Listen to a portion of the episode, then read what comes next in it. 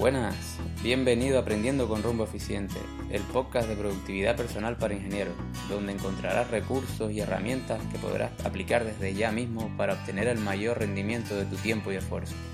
Si eres ingeniero y estás hasta arriba de responsabilidades, trabajas bajo presión o estrés, este contenido te interesa. Llegó el momento de descubrir tu rumbo eficiente y lo haremos aprendiendo en base a tres máximos. Descubrir un propósito para cada proyecto en el que te embarques, desarrollar y aplicar hábitos saludables que faciliten tu día a día y aplicar las estrategias adecuadas para sistematizar tu trabajo lo máximo posible. Para empezar a conocer las claves de la productividad para ingenieros, puedes descargarte la guía gratuita en rumboeficiente.com barra regalo. Vamos al lío. Hey, por aquí Jan Bispo nuevamente de Rumbo Eficiente. Bienvenido a un nuevo episodio de Aprendiendo con Rumbo Eficiente. En el episodio de hoy venimos a hablar de cómo hacer que la prevención de riesgos sea el impulso de la productividad de tu equipo. En contra de lo que pueda parecer o creemos normalmente, establecer unas pautas de prevención de riesgo o seguridad y, sobre todo, hacer que se cumplan siempre irá a favor de la productividad, no solo de la empresa, sino también la nuestra y de nuestro equipo de trabajo.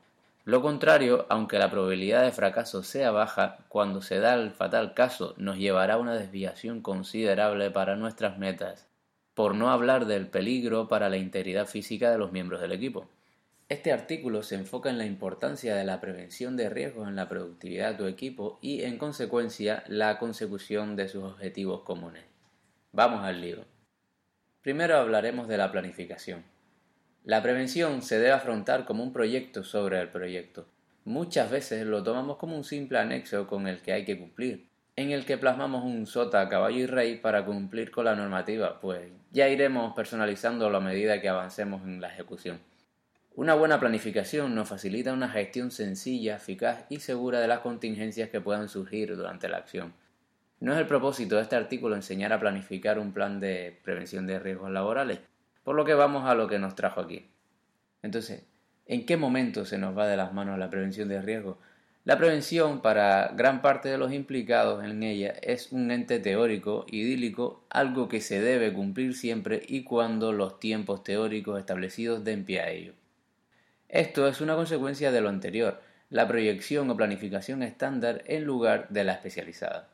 Así pues, cuando llega ese momento en el que todo se nos viene encima, se dan los imprevistos y aparecen las fechas límite, todos, desde el mayor cargo de responsabilidad hasta el actor final, nos olvidamos de cuidarnos los unos a los otros y hasta a nosotros mismos.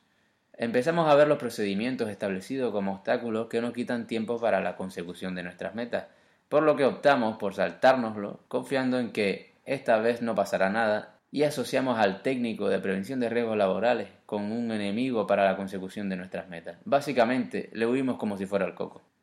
¿Qué consecuencias tiene esto? Pues justo en ese momento, cuando se acortan los tiempos y empezamos a trabajar bajo presión, es cuando aparecen los siguientes factores.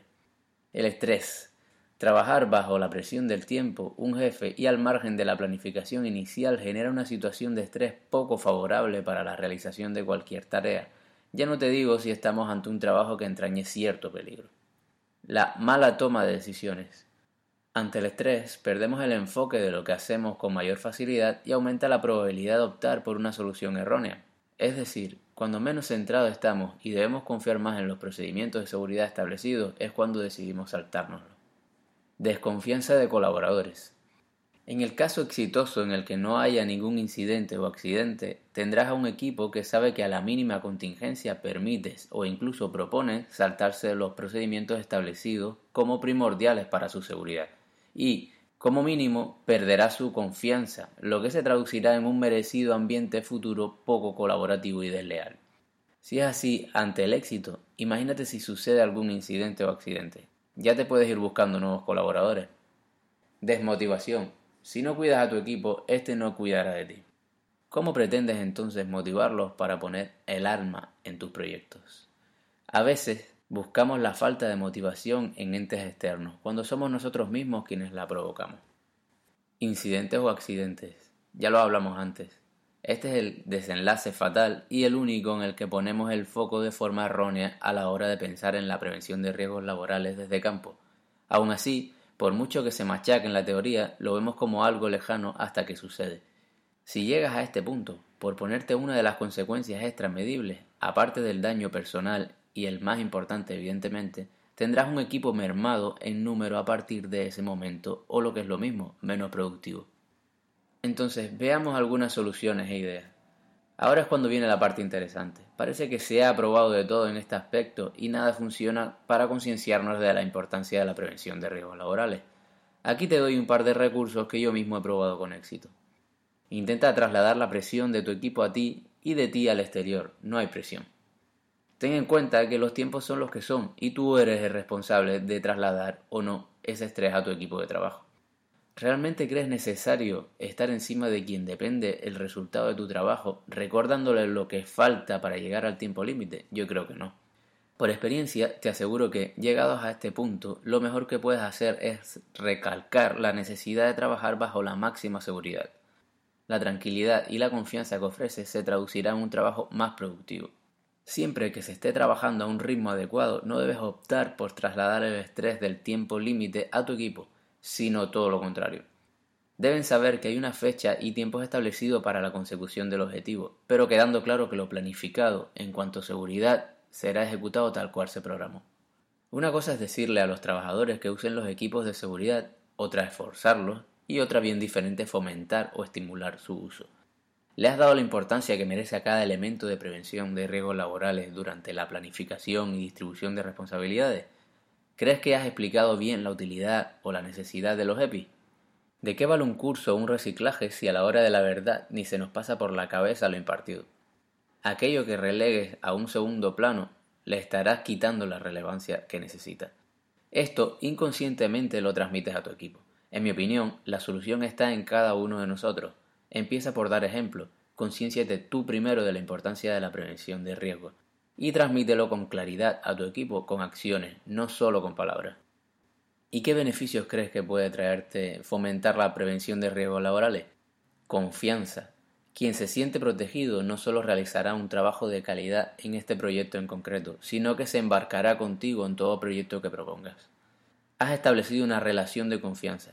¿Recuerdas el win-win del networking? Aplícalo en todas tus relaciones y obtendrás beneficios. Cooperación. Un equipo que confía en tu buen hacer será un equipo leal. Motivación. A todos nos motiva trabajar con quien nos cuida, ¿no? Nada más que añadir. Trabajo sin presión. Cuando no tienes presión y tienes claro tu propósito y meta, trabajas enfocado y en consecuencia de manera más productiva. Y si esto aún no te convence, te doy dos últimos datos tangibles y medibles. Hablamos de los costes por baja. Menos accidentes, menos bajas, menores costes aumento de beneficios, menores costes, combinado con un equipo leal y motivado, tiene como resultado el aumento considerable de los beneficios de tu empresa. Como conclusión, me gustaría terminar con un pequeño truco con el que concienciar a modo de preguntas clave. Cada vez que pienses en obviar alguna pauta en relación a la seguridad, cuestiónate, ¿realmente estoy dispuesto a asumir las consecuencias del peor de los casos? ¿Cuánto me desviaría de mi objetivo en ese caso fatal? Plantea las mismas preguntas a todo aquel que no comprenda para qué se han establecido dichos procedimientos, sea promotor, técnico de prevención de riesgos laborales, ingeniero jefe u operario, cualquiera. Llevamos años trabajando en esto. Sabemos que en todo proyecto aparecen contingencias o imprevistos que retrasarán la ejecución. Entonces, ¿qué tal si asumimos nuestra responsabilidad y los tenemos en cuenta? Proyectemos un buen plan de riesgos laborales con un propósito claro en el que confiemos todos los integrantes del equipo. Visionemos el resultado, planifiquemos su ejecución y llevémosla a cabo tal cual se programó, para establecer relaciones de confianza que nos proporcionen un trabajo de calidad y a buen ritmo. Por último, revisa a diario el plan establecido para validar lo inicialmente programado. Así que aquí se acaba mi aportación de esta semana. ¿Te parece que me he dejado algo? ¿Tienes alguna duda? Pues pásate por los comentarios y lo resolvemos. Y hasta aquí el artículo de hoy. Si te ha parecido interesante lo que has escuchado, por favor, compártelo con tus conocidos o esa ingeniera o ingeniero que crees que pueda tener un problema en la gestión de su tiempo o está hasta arriba de curro cada día. Muchas gracias por escuchar Aprendiendo con Rumbo Eficiente. Nos escuchamos en el próximo podcast.